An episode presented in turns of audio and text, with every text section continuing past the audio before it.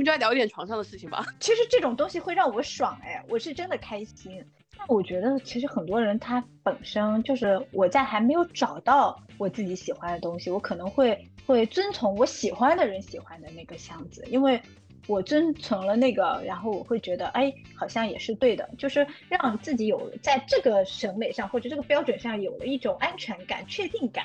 你不要这么想，你瘦了，别人也继继续会说你的。没有想到，从这个这什么在床上的故事，说到了，呃，一家人过年的故事。大家在追逐自由的过程中，必然就会变得更自私一点。就是这个自私呢，我觉得是一件好事情。就是我对我自己负责这件事情很重要，就是它是一个自由的前提。但是无论怎么说，养老这个话题吧，我觉得，呃，最重要的还是钱。这么一说，赚钱真不容易呢。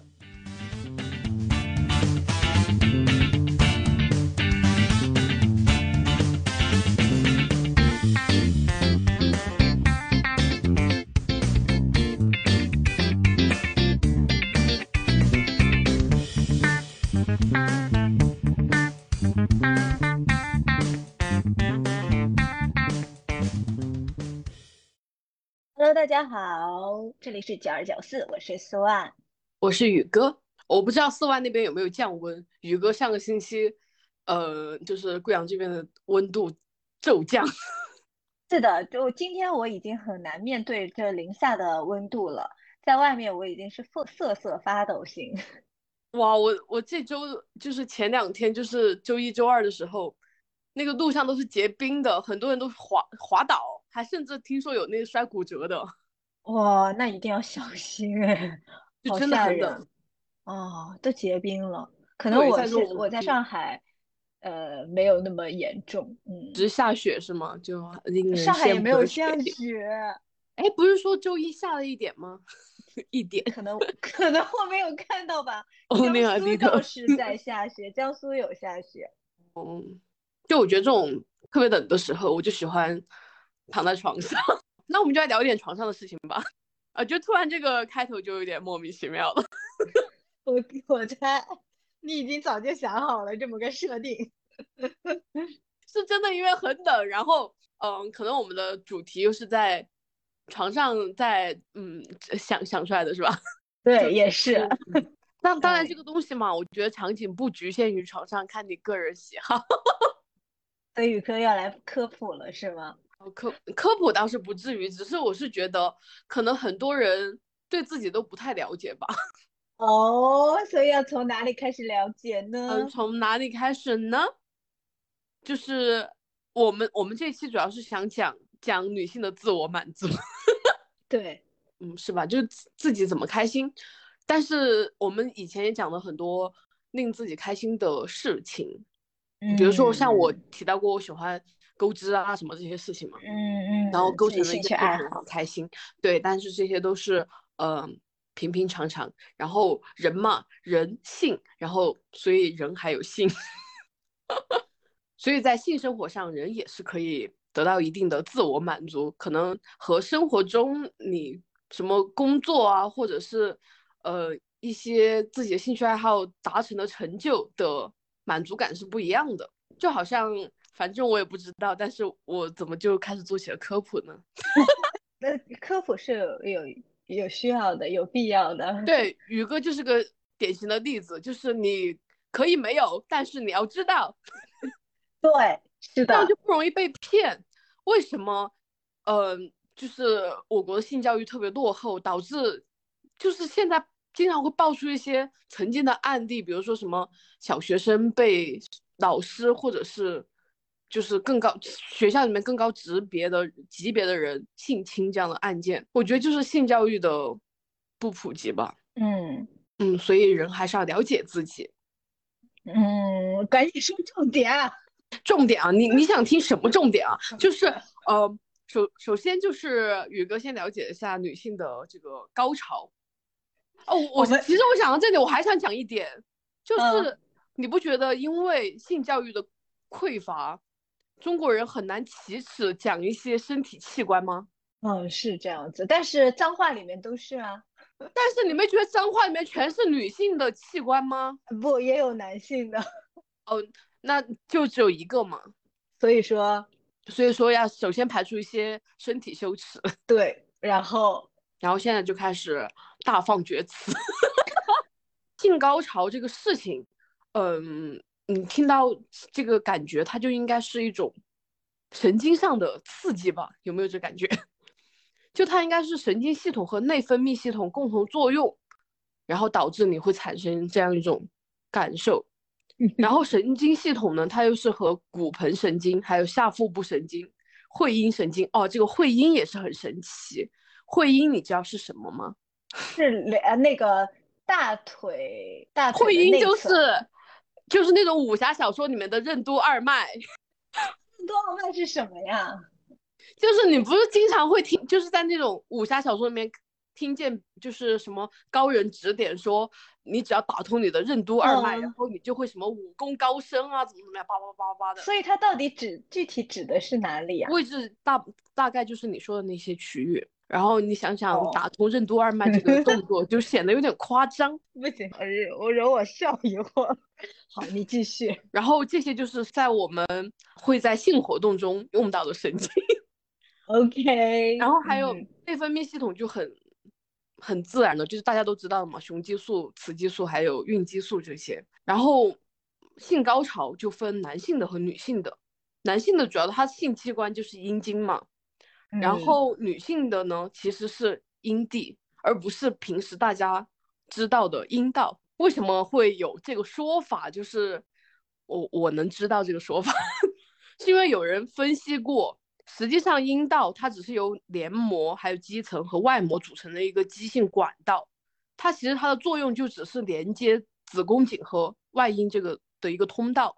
嗯，它其实是没有什么神经末梢的，就他他的感他是没有什么感受感觉的。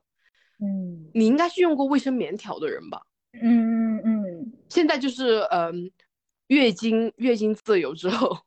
大家有更多的选择，然后很多用卫生棉条的人就知道，你那个插入卫生棉条就置入卫生棉条之后，你是很难，就是不太能感受到它的存在的，就是因为阴道它其实没有什么神经末梢，它根本传达不了这个感受。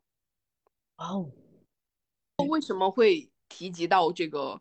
呃，就是平时的小作文，平时的这些片子和。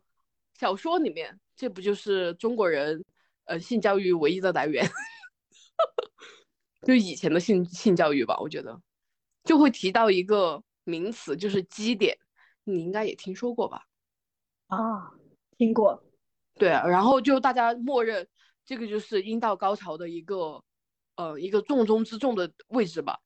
嗯。但是实际上这个基点它是什么嗯含义呢？它就只是因为。它是在阴蒂的背面，所以每个人的基点位置也嗯不完全一致嘛。它只是可能大部分是在一个朝向上，因为它是阴蒂的背面，所以大家所谓的阴道高潮，就是这个基点的高潮，它还是源于触碰到的阴蒂，然后阴蒂产生的一种刺激，让你感觉到嗯你很开心，就是你你得到了自我满足。嗯，而这个阴蒂。对，然后阴蒂它这个海绵体和阴茎的海绵体是相类似的，它也是可以充血然后勃起的。阴蒂头就是大家嗯平时经常会听说的，就比如说那些什么呃小玩具的广告里面会说到的小豆豆。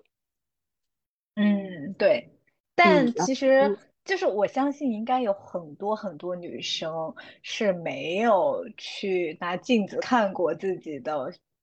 私密部位吧，嗯，不然就要呃开始说一些英语单词。OK，呃，当然，等会儿就是题外话，我之后发一个视频给你看。你先说。哦，我突然觉得，就是如果听了宇哥这些介绍之后，真的说实话，就宇哥在介绍的时候，我其实是有在想象的，但是我又想象不出来什么。就所以我觉得你不用看你的私密部位，但是你一定要去看那个人体构造图，你起码要知道自己哪儿是哪儿吧。OK，那你到时候发个链接让我贴到后面。哇哦，就是我的这一刻是跟着嗯，就是那个呃，Erica Diga 学的。哦，他是画了一个很精致的，就是女性的，这这应该属于什么？私密部位的彩图，然后学习了人体都有哪些洞，真棒，真棒。哦，然后刚刚我继续刚刚讲了，就讲到阴蒂嘛，阴蒂它嗯是因为它是有黏膜和这个叫黏膜下的组织，然后富有这个血管和神经末端，所以它很敏锐，很容易引起勃起。你知道阴蒂上覆盖了多少个神经末末梢吗？不知道，突然突然开始抢答了，山里 有八千多个呢。所以哦，阴蒂是属于女性最敏感的器官之一。所以女性其实更爽吗？哦，对，就是我在看资料过程中，嗯，就看到女性的性高潮时长啊，嗯，是平均大概有二十秒加，然后男性的性高潮，你猜是多长？三秒。哦，但当你也有一点太过分了吧，只有一半，你这个有点过于，好吧？我觉得人这个还是刚刚讲的个体差异，也不排嗯除有三秒的，是吧？嗯，啊，那那我没有遇到过，你怎么知道人家怎么感受的，是吧？对我也是自己的感受嘛。嗯嗯，就呃，这个就只能说各自安好吧，希望每个人嗯自己快乐。嗯，你刚刚讲了说大家不知道自己哪儿是哪儿的时候，我就想起这个好像初中生物课上有学，你们的课本有吗？有吧？应该是有的，但是我对忘光啦。不是忘光的，我是记得那一刻就是让我们自习预习还是怎么样，就呃说？好像好像课堂上草草就结束了，反正我当时是什么都不知道。有点过分了，怪不得我没有那么强的记忆。就是我的感受是，好像当初就没有怎么让我们学这个方面。嗯，好像是你这么一说，我好像也有一种共鸣，就好像老师只是说接下来是有个构造图，你们可以仔细看一下。看一看，嗯，类似于这样但但自他不会仔细去觉得我们都是夏娃是吧？因为可能那个时期反而是一个敏感时期。嗯，你不觉得很多就是初高中的，嗯嗯，哎，这个应该算什么？这就不叫早恋了，这叫早期性行为，就是不正确的性行为，早期的，就是因嗯为老师在包括你身边的人不把这个事情给你说清楚，导致那嗯个时候有逆反心理的青少年，嗯，他就想去试，这到底是什么？对越，不跟我说，我越要奇心知道，对。然后就发生了更多怀孕收拾的嗯场面。对对对，对，我之前有看到什么十三岁的女孩子怀孕了，啊，现在真的性早熟很很呃，应该是因跟这个社会环环境，就是我们人生存的环境什么的有关系，还有饮食习惯什么的，人体越来越性早熟了。无论是男性还是女性的性高潮，它其实就是通过物理上的刺激而产生的嘛。所以这个性刺激就是，毕竟它是个物理动作，它就不限于发生动作的人是谁或者物体是谁，嗯，他就有可能是自己或者是性伴侣，对吧？对，并且性伴侣他也，嗯，就像刚刚我们提到的，女性的她性高潮的产生其实是阴蒂嘛，嗯，那他就不必须是插入式性行为。哦，所以工具也可以满足，哦，你要这么说也是也是这个道理。对，嗯，就是说我刚刚说了嘛，它不局限于你必须要有性伴侣，不过自己嗯你也可以很快的。嗯，但是除了刺激这个性器官引起性高潮以外啊，就是毕竟人体是一个很综合、很复杂的嗯构造，嗯，还能所以通通过什么？过什么刺激乳头、嗯，嘴唇、肛门、直肠、前列腺以及其他很多身体部位，因为人体是具有差异性的，每个人是不嗯一样的，可能有些人身体就有些敏感点，那可对能要你自己发现探索吧。嗯，对，需要去通过伴侣 来探索。你自己也可以探索啊。比如说，像我的耳朵比较敏感的话，那我是用手搓我耳朵是没有感觉的呀。哎，这个就有点像你为什么自己摸自己的腰，你不会觉得痒？呃，就是有些敏感的人啊，但是别人摸你的腰会觉得痒，是因为你在摸做这个动作之前，你的手已经告诉你的大脑我要去摸我的耳朵了，就是你自己预判的自己的预判，所以你已经感感受不到那个敏感的点了。那我想问啊，如果你站在我面前，宇哥你站在我面前，然后我就说，宇哥你要摸我来摸一下我的腰，所以。你摸我的时候，我也依然不会感觉到痒。不，你根本不知道我什么时候会出动啊。那我如果我把你的手放在了我的手上，搭在我腰上呢？哎，你不觉得这个样子是不痒的吗？我个人是觉得，就是我就是要试验一下系列啊。你刚刚讲这一系列，实际上它还是有个信息差呀。你认为你传达命令给我的，然后我做出的动作和你身体的反应，它其实肯定是不同步，并且你的想法是。在于我就是和我的时间差上面是和你自己触碰自己的身体传达给脑部的这个信息信号命令时间差是不一致的，很有道理耶。他怎么被你讲到这个地方去了？就你还在上一趴，就是嗯自己如何试探自己的敏感区？是是是是是，啊你可真难呢。嗯，那我们就进入下一趴，就是你觉得就是那种人类，他是不是就是视觉动物，不管男女？然后对于那种身材特别好的或者长得特别好看的，其实是更有性冲动的。哎，我觉得每个人不一样吧，这也是个体差异。就像我现在记得，嗯，我一个关系很好的姐姐啊，她相亲的准则就是，她是个颜控啊。她说：“我看她第一眼就知道我能不能和她成。”我就啊，她说我很视觉系，就是但凡我觉得我亲不下去的人，我是不可能和他 好的。哦，把这个思路套在我的相亲上，我没有这个点啊，我我好像不会往这方面想。嗯，每个人都不太一样。对，说实话，对这个不太感，嗯，就是其实感触点不太深。这个就跟颜值有关系啊，就是这个人长得太丑，确实 就听不下去嘛。我个人的感受啊，毕竟咱也没有经验，但是平心而论，就是我自己的，呃，心里面这么想的感受是，如果他颜值不错，那是加分项；但他如果颜值也就那样吧，但是我很喜欢他，我也并不在乎他长什么样啊。我是这样。你的喜欢是是来源于哪里呢？就是我只是说初次见面。谈吐吗？那可能就是搞不搞笑了。哦，就是本人是很肤浅的那种人。主要还是我觉得幽默绝对不是一个肤浅，幽默反而很很深刻吧。就是呃，也不光是好笑吧，就是我觉得只要互相不尴尬就挺好的，就已经是最高级的社交。我自己感觉来说是。我是容易，就是我看到身材好的女性，我其实是有那种想法的。啊，你有这个想法呀？对男性玉飞不纯洁，我要告诉你。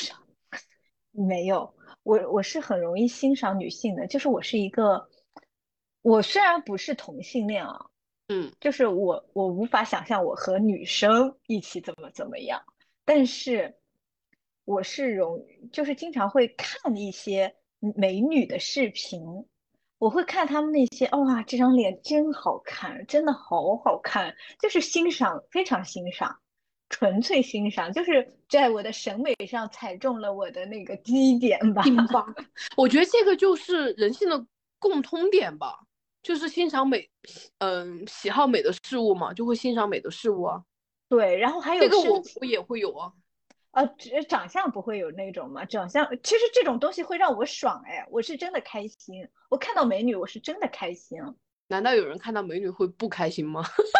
可能没有，但是应该很少有人像我一样主动去搜美女，然后在那儿看吧，一直盯着看吧。可能经常你以为只有你这样，大我认识的很多女生都会真的吗？那不是只有我这么说？那些女团是靠什么挣钱呢？不是粉丝吗？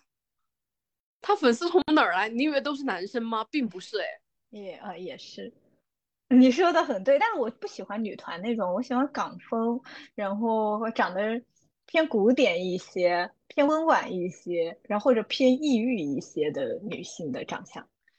就是有点特色的，我不喜欢那种网上的统一的那种网红脸，或者脸很小啊，然后很精致啊，大眼啊，就是让人没有什么记忆点的那种女孩子，可能对我来说就没什么吸引力。我我我是记不住她的脸，但是我很喜欢看那种就九十年代港星他们的各个在那个呃港片里面的那种剪辑，然后因为很多 B 站上是有很多这种 cut 嘛。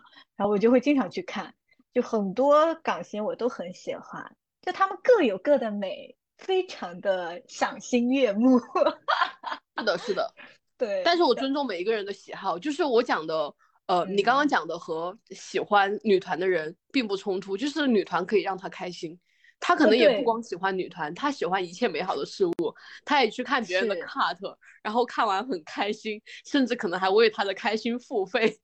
我知道有有一段时间我也喜欢女团团员，那时候其实网上有很多那种选秀的，就什么创造一零一呀、青春有你这种选秀节目，我其实那时候蛮喜欢看女团的。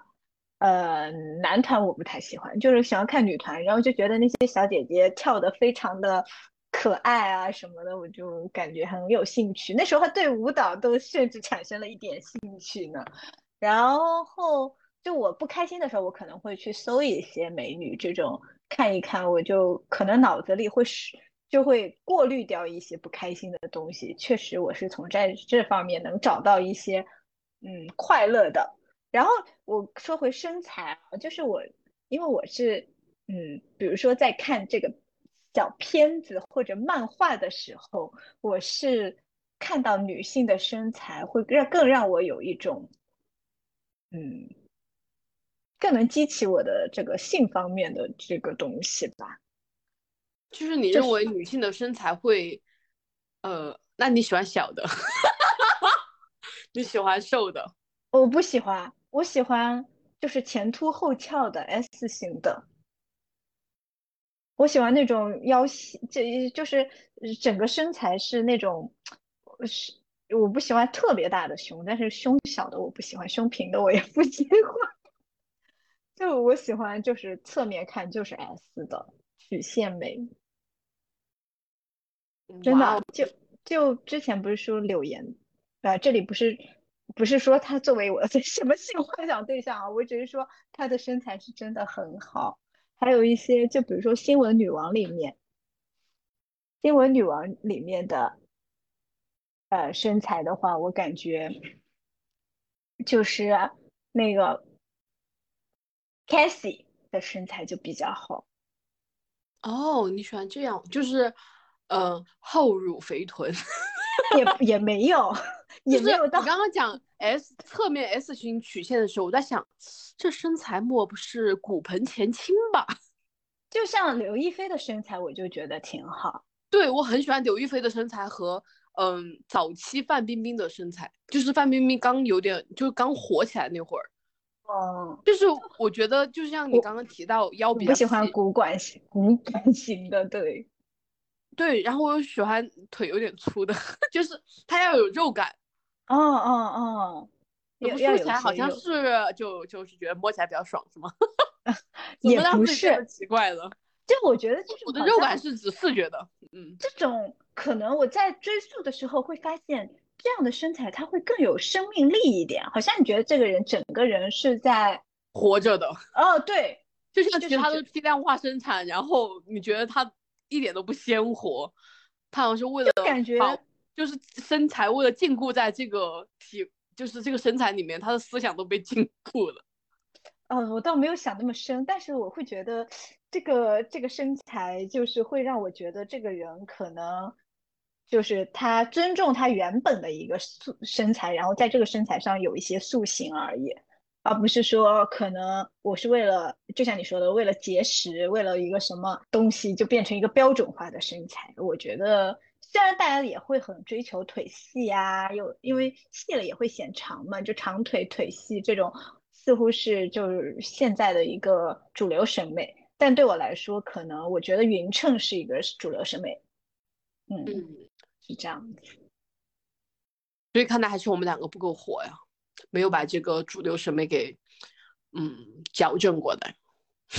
嗯，我觉得可能每个人都有自己的想法吧。就比如说，我问过我身边的男性朋友，他们有些人就喜欢身材，就是跟我一样的审美啦。就是有些人就喜欢这种骨感型的，喜欢这种很细腿的、漫画腿的这种。嗯，你讲的这个，我觉得可能也是因为明星需要上镜，然后他们才哦刻意去对，确实对。他因为那个镜头真的会把他对对就是拉胖嘛，所以他们才这么去刻意保持。是的，是的。所以人家不说刘亦菲的真人比她镜头前美超级多倍，美一千倍这样。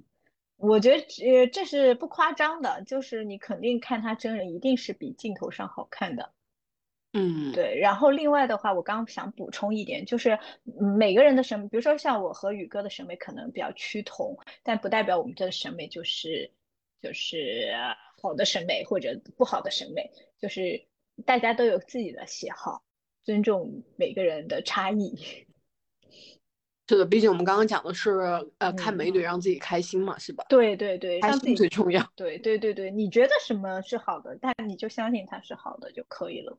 我觉得没有必要，就是，嗯，刻意去追求一个别人口中的觉得好的东西。可能那个人在你眼，因为在你心里分量比较重。比如说你喜欢的 idol，他说过，你男 idol 说他喜欢什么类型的女生。然后你就觉得那样的审美就是好的，呃，或者是你喜欢的男生是什么样子的，或者，或者是你尊重的那些人，他想要的审美是什么？就是我觉得不要去为了去满足他们而去把自己变成一个什么样的审美，就是先想想自己喜欢什么，我觉得更重要。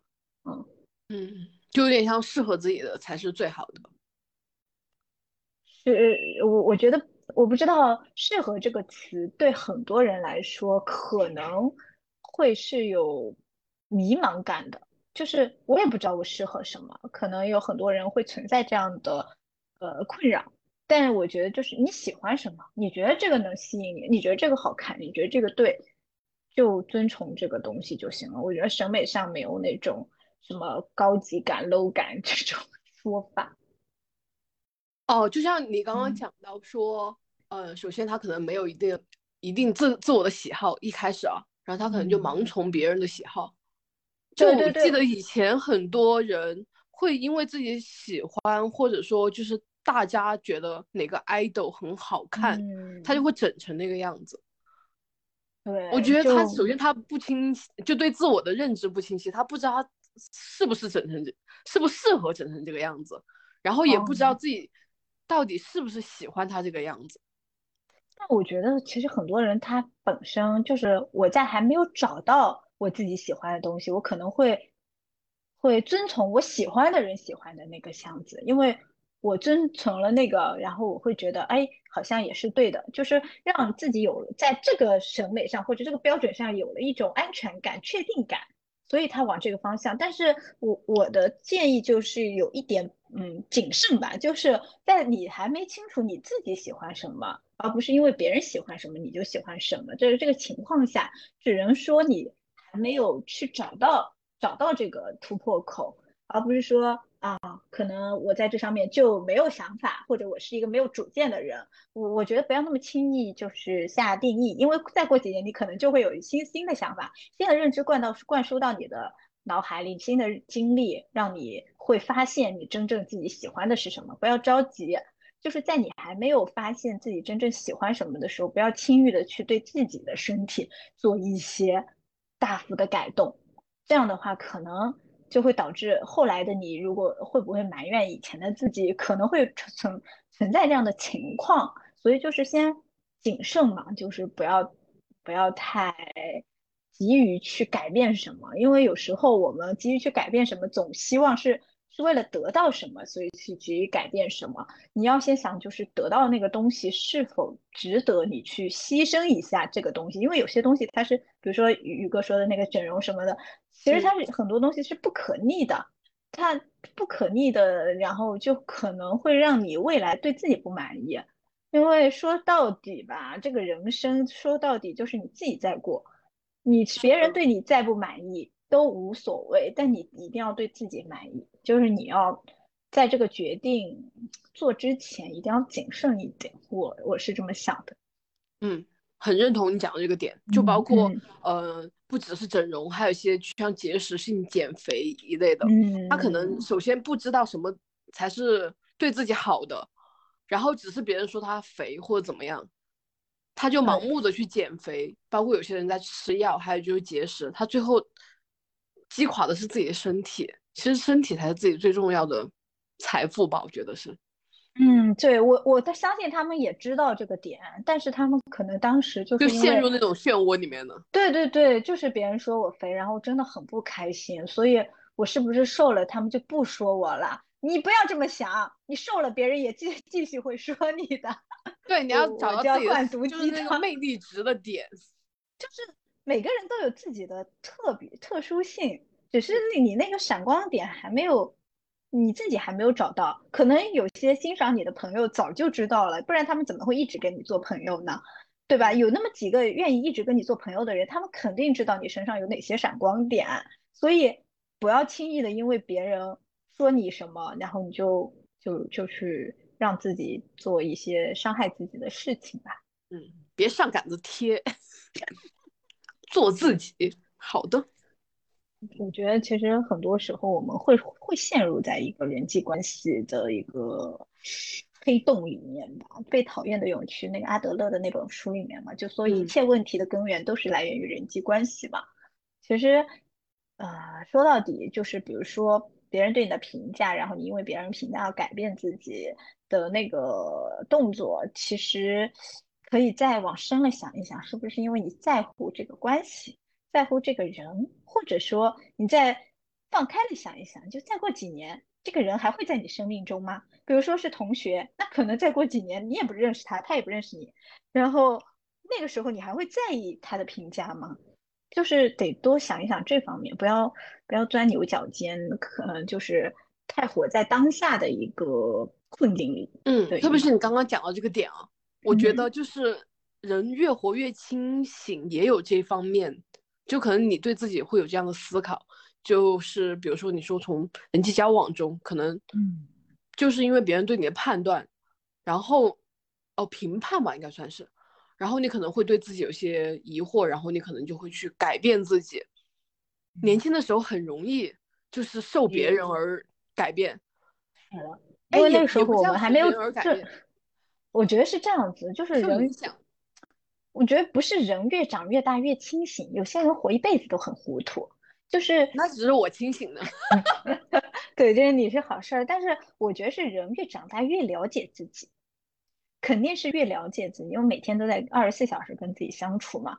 然后你跟最了解的人肯定是你自己，所以就是在了解自己的过程中，你可能会发现不好的自己，好的自己，然后很容易人就会因为陷在了一个不好的自己里面，呃，就是感觉到特别特别难受，然后想要去改变一些什么，因为这个时候很容易，因为我们处在一个负能量的低能量的一个阶段，就很容易就被外界的声音给影响了。我不管，我感觉是不管到四十岁、五十岁，可能都会有这样的情况存存在。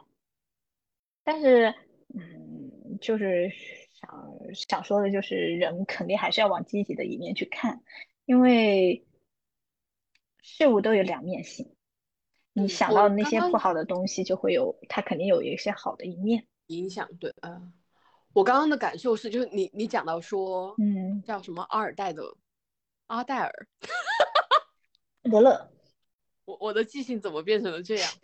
就是他提到的，他提嗯。到这个点啊，我的感受就是，我个人那就变成我个人觉得我自己现在越活越清醒的点在于，我可能不嗯。会因为别人在社交中对我说的什么，我就盲目的否嗯。定自己，我在这方面可能是有问题，我可能会想我在这方面是不是有问题，如果有，因为其实就像你想的，人其实嗯最了解自己嘛。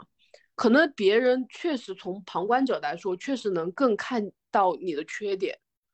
那我可能会去想，我是不是改了这个对我以后会更有帮助？我可能确实是会，就是让自己变更完美嘛。就是改掉这些臭毛病嘛。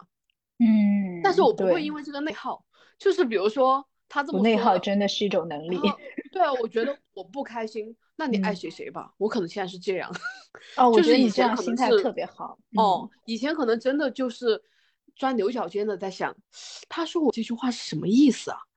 我是这儿也不对，那儿也不对吗？我觉得这么改就行了吗？我觉得就是宇哥，他应该是，就像宇哥啊，在我看来就是一个从可能在意非常在意别人的看法的人，变成了现在就是非常做自己的一个状态。就是呃，就是如果大家有有我们听友里面会有这样困惑的人，可以留言，然后 请向宇哥 请教他的方法论。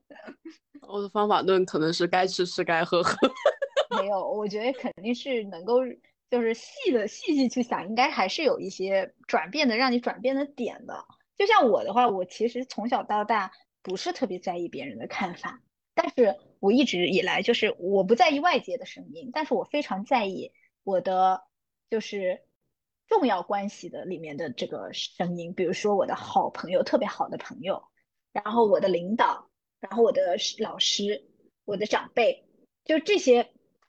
呃，就是我的我我的长辈指的是我的直系长辈哦，就是我感觉，嗯，就是这样，这些关系反而会让我产生一些自我怀疑，或者是什么，就是确实也会让我感受到自己的一些可能不足之处，或者是处处处在一个内耗的阶段，就是我和宇哥的那个路径不一样，嗯。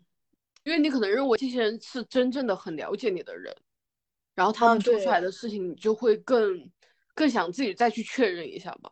对对对，就是当他们说出了一些让我觉得匪夷所思的东西的时候，我可能真的会陷入到一种自我怀疑。我会觉得啊，原来我是这样子的吗？我我会有这种，但是可能当下我会真的很受伤，然后要花了很久时间，我才能觉得哦，其实并不是这样子的。因为我不太容易，就是把对方想成一个好像是，嗯，有意伤害我的一个状态。我觉得他们一定是在我这儿得到了一些反馈之后才会说出这样的话。但但我发现哈，后来不是这样子的，就是，嗯，就这个可以以后展开再说。OK。没有想到，从这个 这什么在床上的故事说到了，呃，一家人过年的故事，有一点都在批判我。但我觉得现在就是女性其实有非常多的，就是越来越清醒的女性还比较多。她们现在的女生，我都觉得，我经常会觉得，哇，这个女孩子好美好啊。就是我是在她们身上看到了很多光辉的 品质吗？就是有些东西可能是我身上没有的，嗯，然后或者是嗯，他这个点做的比我好的地方，我是出自呃发自内心的去会去欣赏这些东西。就是我就觉得现在的女生真的越来越独立，越来越活出一些自我自在的在生活的这种感觉了。嗯，因为我觉得是社会开放的。就大家有更多的机会了，嗯，然后呃走出去看的更多，然后就发现其实有很多种可能性。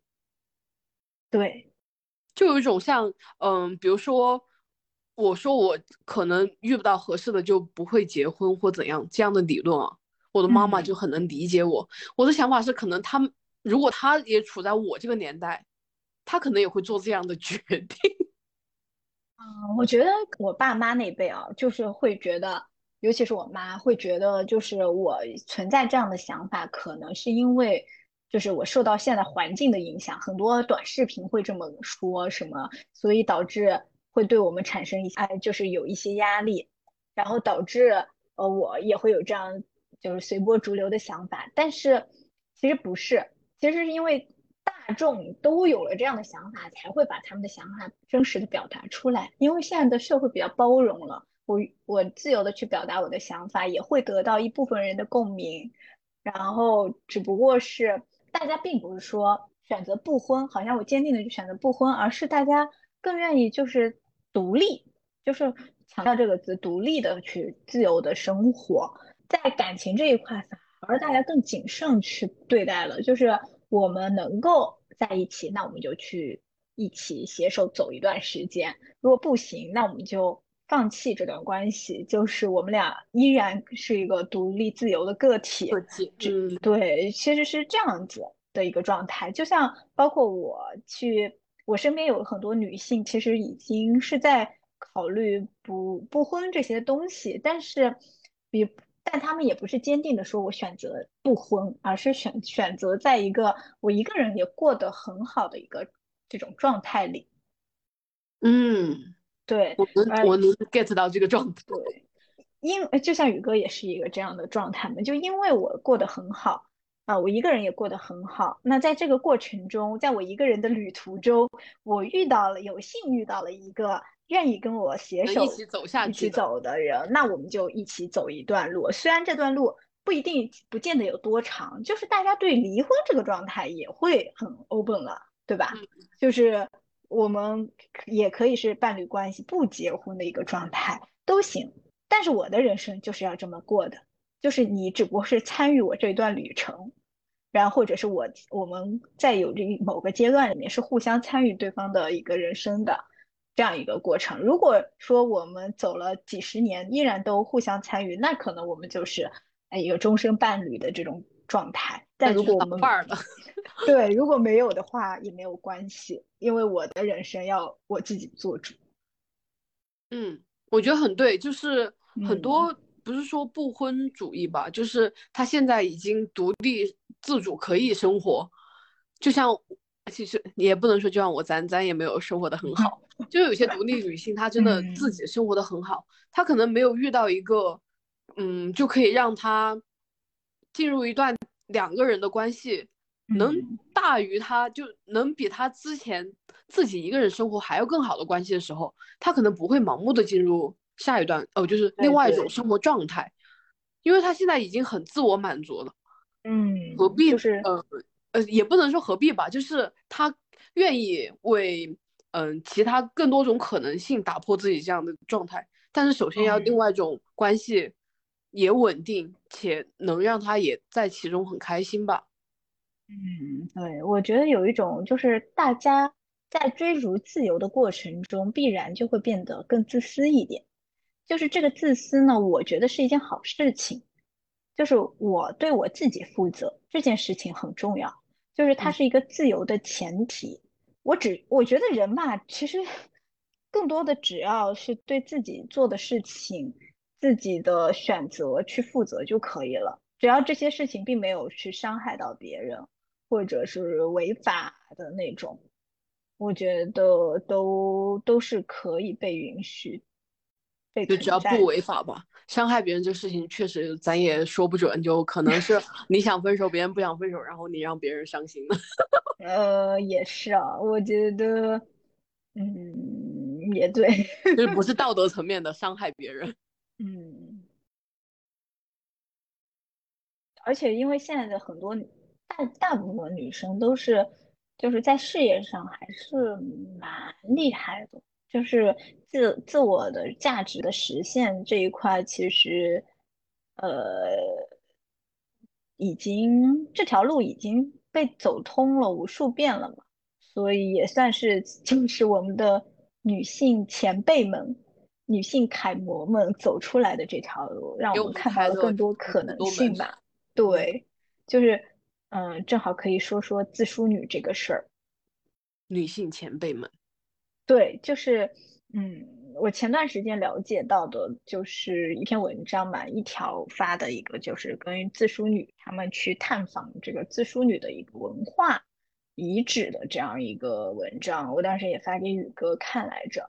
后面我就了解到，自梳女它其实来源于，嗯，珠三角那边的顺德，哎，我没有想到，就我我当时看文章也很震惊。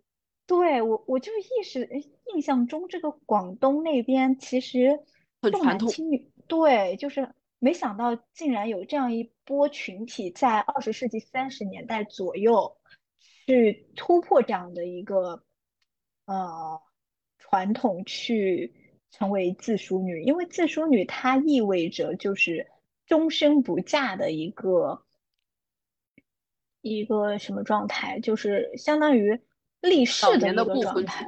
嗯嗯，对对，就属于早年不婚主义。然后主要原因其实是我了解了一下，有五点。第一点就是当时的一个婚姻状态下有一种，就是可能双方都没有见过面。就要结婚了，所以很容易遇人不淑，所以就是大呃女子们，她们也知道这个现状，就会啊对婚姻产生一些畏惧，认为这是一条不好的路，而且一般嫁做人妇之后，就是又要伺候公婆啦，又要相夫教子，还要做一些农活，而且女那时候女性对女性的这个友友善度也非常的弱，就导致。就是他们会会就是配错人，或者这个婚姻就本身就刚开始就意味着不幸，在这样的状态下。第三个呢，就是传统的一个风俗，就那个时候有一种就是叫什么祖头跨头的这种观念。就祖头是什么呢？就是祖头就是哥哥姐姐不能够按时婚娶，导致了弟弟妹妹的弟弟妹妹延误。对，然后跨头呢，就是弟弟妹妹先于。呃，这个哥哥姐姐先去进行了嫁娶，所以这个当时是很受诟病的啊，就有点像像很多人知道我妹零零后嘛已经结婚了，就会问我，哎呀，你还没结婚啊？就是包括到现在也会有这样的人的说辞，只不过它不再是风俗了，但也会刻在很多人的一个观念里。是的，就像我弟弟不找女朋友，都说你看我姐姐也没找男朋友，我可真是谢谢他。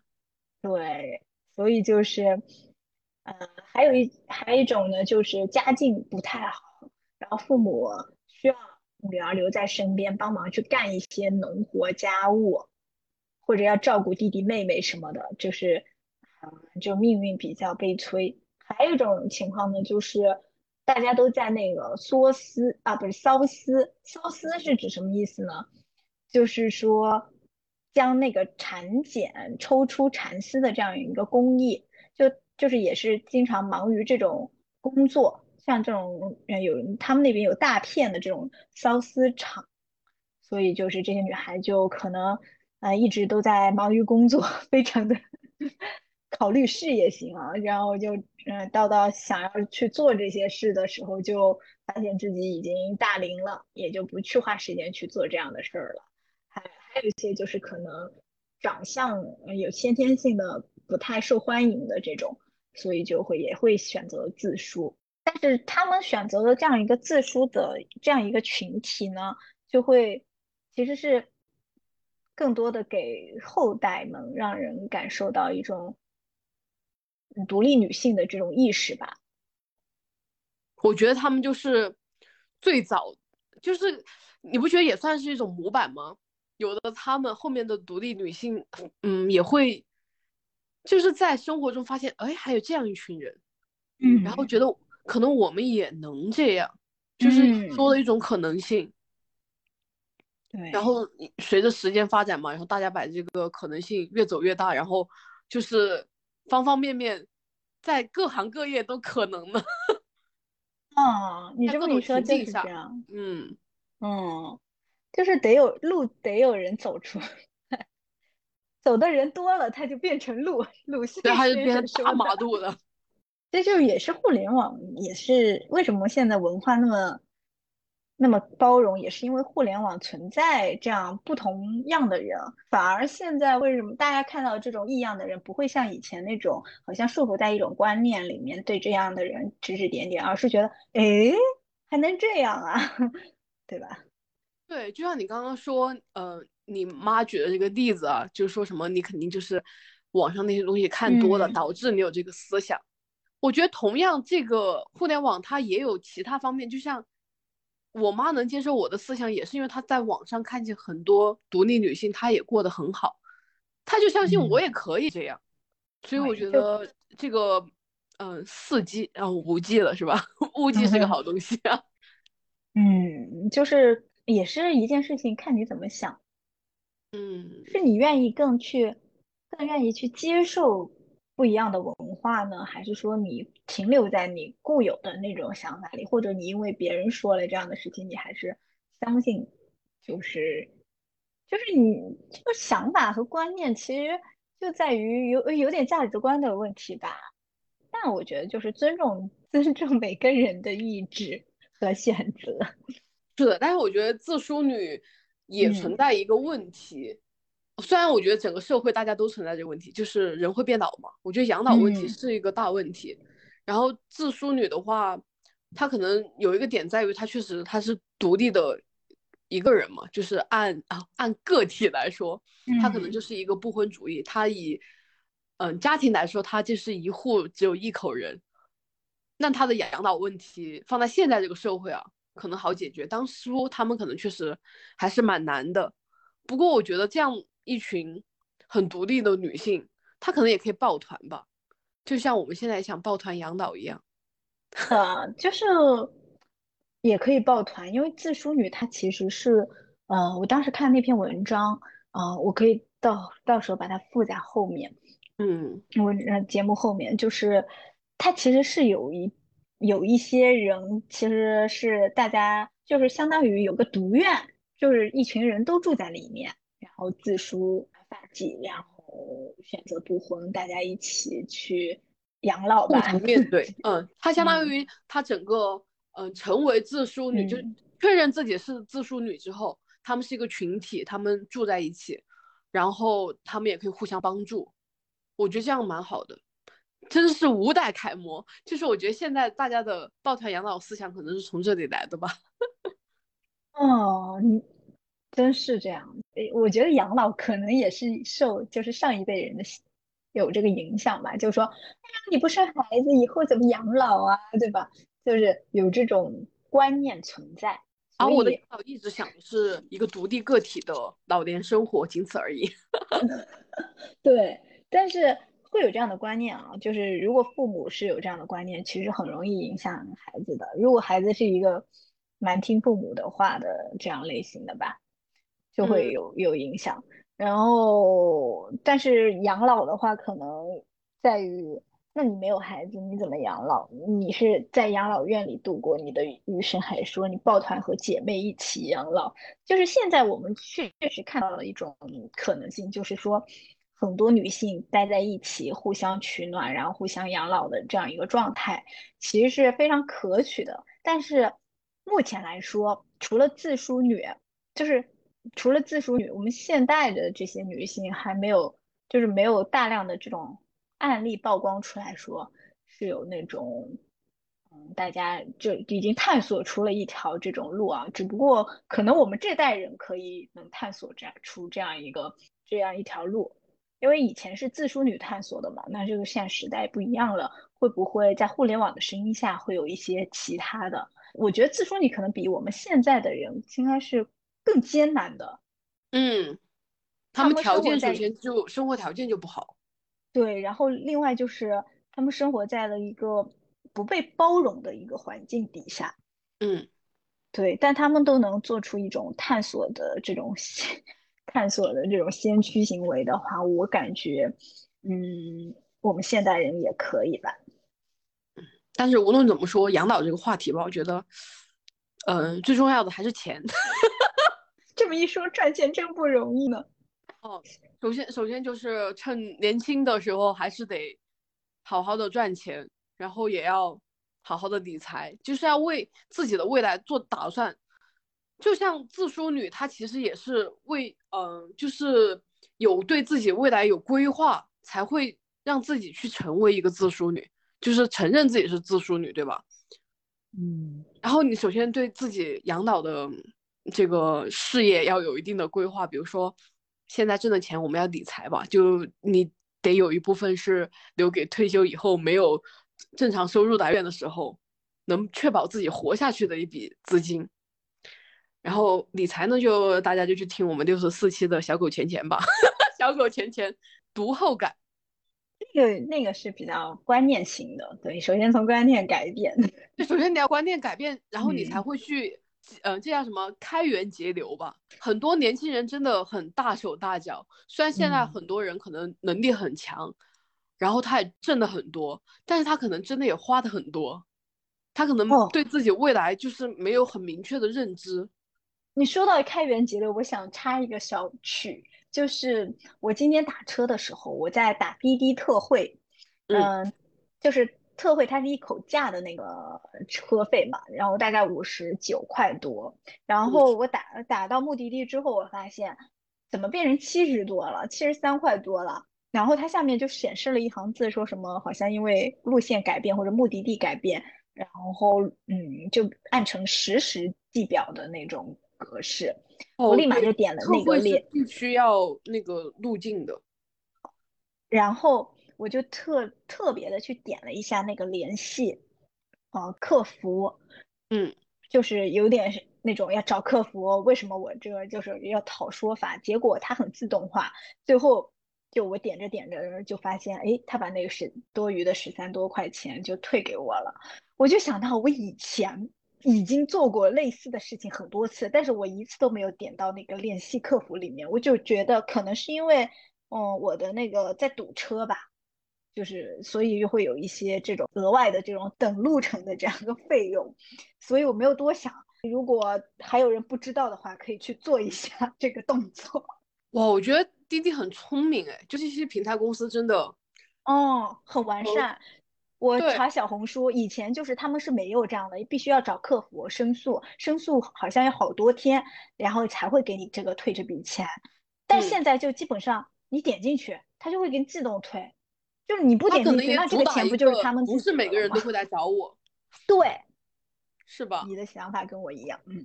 毕竟你以前都被坑了这么多钱，这次也就退了十几块。因为说实话，就是我们现在基本上都是数字化的这个钱在使用，所以有时候嗯你其实对这个数字没有那么敏感的话，你是不知道哦，其实我的钱被多扣了，或者多扣了多少，你也不是特别在意。但其实这一笔笔省下来十几块钱，不都是钱吗？我真的觉得，嗯、嗯你讲到这个点啊，我觉得嗯开源节流很大一个动作就是记账。我今年一直在记账，每一笔都要记，它真的会影响我的消费观念。就可能呃有有一些动作是因为你可能想着，哎，我买个这买东西还要去记录一下，好的呀，算了，好像可以没有必要买，就不买了。我有这样的情况，就是有些这就是属于不必要的花费。他可能因为我我多想了一步，就是我可能还要去记个账，然后又想了一下要记多少钱，诶，这个钱我真的有必要花吗？哎，算了吧，不花的，可能就打消的。嗯，是这样的。还有就是你可能会更清晰的了解你都在什么上面花钱花的比较多，以后你可能会更更注意这个方面。虽然我就是属于那种恩格尔系数极高的人，可能也没有什么优化的空间，但是记账就会让你清晰的了解自己的财务状况。就比如说你嗯收入多少钱，你花出去多少钱，你每个月结余多少，你一年又能结余多少。嗯，我觉得是很有必要的。对于那种嗯，就是那个花钱如流水的人，嗯以前的嗯我，是的，我觉得人也不能那么肤浅啊。就是养老也不光是钱的问题，还有一些比如说身体健康的问题。就是你只要不作嗯就不会死，对吧？年轻的时候身心健康吧，说两对点，身心身心都要健康。很多人可能年轻就很作，就觉得我还小，我没事。比如说，啊，就像我，我现在也不确定不穿秋裤到底有什么影响，但是很多人都跟我说，你老了之后腿会疼。这这只是个简单的例子，当然还有嗯熬夜这样的，就是我现在熬得动，我就熬，我就是不睡，但是可能年纪大了之后，呃，什么肝啊什么也不太好的。那到到那个嗯时候，可能，嗯、就怎么说呢？就是你可能人还在，但是你这个生活质量就是不高的。嗯所以我觉得趁年轻还是要把握住你这个动力资本，就是还是要好好的锻炼，就至少你得挺到那个时候吧。就像特别像四万讲的身心健康，现在这种工作压力又这么大的情况下，一定要保持 心理健康。干干不动啊，干不动那个钱，咱也可以少拿一点，尝试着去一个让自己那个心理愉悦的工作岗位上去。这个真的工作的一个舒适区，我们后面再讲。嗯，OK，那我们今天就聊到这里。然后关于更多的，你是怎么去过好自己的生活？是否有想好未来的一些规划的？啊，也可以欢迎我们在我们评论区留言，一起交流一下。就是未来如何去想啊，过好自己的生活？我觉得是发现零零后其实更清醒一些，就是，嗯，对，零零后他们可能不想干就不干了。他们有，他们有更多的就是对于未来的一个想法和可能，尤其是聚焦于自我个体的一个发展，或者个体的未来是怎么样子的，就是可以给我们一些。借鉴吧，嗯，和参考，来教育我们。哪有人嗯把鞭子递给别人说快来教育我？怎么还有鞭子了？四万，你玩的好花呀！感觉你是这个样子的呀。刚刚说这句话没有没有没有。好，那我们今天就到这里啦，拜拜。